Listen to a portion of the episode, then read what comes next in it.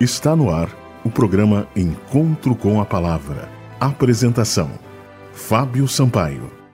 Bom dia, amigos da Rádio Germânia. Este é o programa Encontro com a Palavra. Daniel, um livro para os dias de hoje.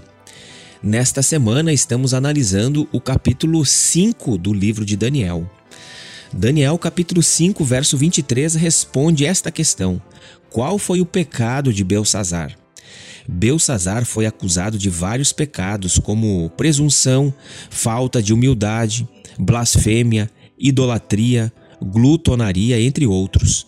Ele teve uma excelente oportunidade, mas não aproveitou. Ao profanar os vasos sagrados do templo, Belsazar ultrapassou os limites da paciência divina e selou a sua própria sorte. Essa história nos ensina que há uma linha invisível que nós não podemos cruzar sem sofrer as consequências. O nosso Deus é um Deus de paz, de amor, de misericórdia e de reconciliação. Apesar de que Deus deseja salvar cada pecador, cada pessoa tem um compromisso com Deus. Nós devemos estar atentos àquilo que Deus nos pede. Nós não devemos ultrapassar os limites da paciência divina. Belsazar ultrapassou os limites da paciência divina e sofreu as consequências.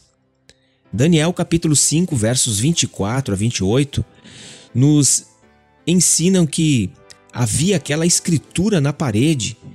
E qual era o significado daquela escritura?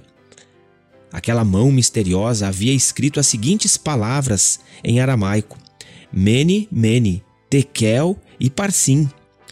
O historiador Flávio Joséfo explica cada expressão aramaica com seu significado. Mene, isto é, um número, significa que o número que Deus marcara aos anos do reinado de Belsazar se completariam e só lhe restauraria poucos tempo de vida. Tekel, isto é, peso, significa que Deus o havia pesado na sua justa balança e a duração do seu reinado chegara ao fim. Parsim ou Pérez quer dizer fragmento, divisão. Significa que o reino de Belsazar agora estava sendo dividido e dado aos medos e aos persas. O que ocorreu com Belsazar naquela mesma noite? Daniel capítulo 5, versos 30 e 31. Naquela mesma noite do banquete, o exército de Ciro invadiu Babilônia e tomou o reino. Segundo Heródoto, as águas do rio Eufrates, rio que cortava a cidade de Babilônia, foram desviadas e o leito do rio facilitou a passagem do exército que tinha as águas do rio dando apenas nas canelas.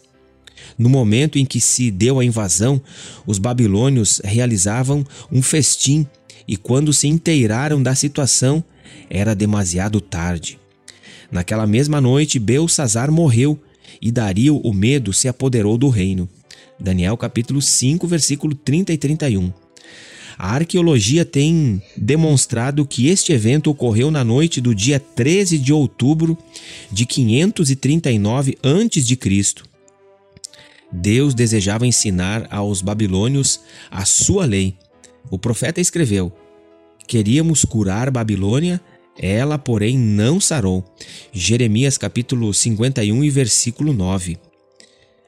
Em virtude da perversidade do coração humano, Deus acabou achando necessário executar a sua irrevogável sentença. Babilônia deveria de cair e outro reino deveria ser colocado em seu lugar. O nosso Deus nos dá oportunidades, que nós não venhamos a perder as oportunidades que Deus nos dá que cada um possa aproveitar as oportunidades que o céu nos dá. O Senhor Jesus já veio, morreu em nosso lugar. Esta é a nossa maior oportunidade, que todos nós possamos aproveitar. Este foi o programa Encontro com a Palavra de hoje. Mande uma mensagem para nós para que possamos lhe remeter mensagens edificantes. Anote o nosso número: 519 8256 2108.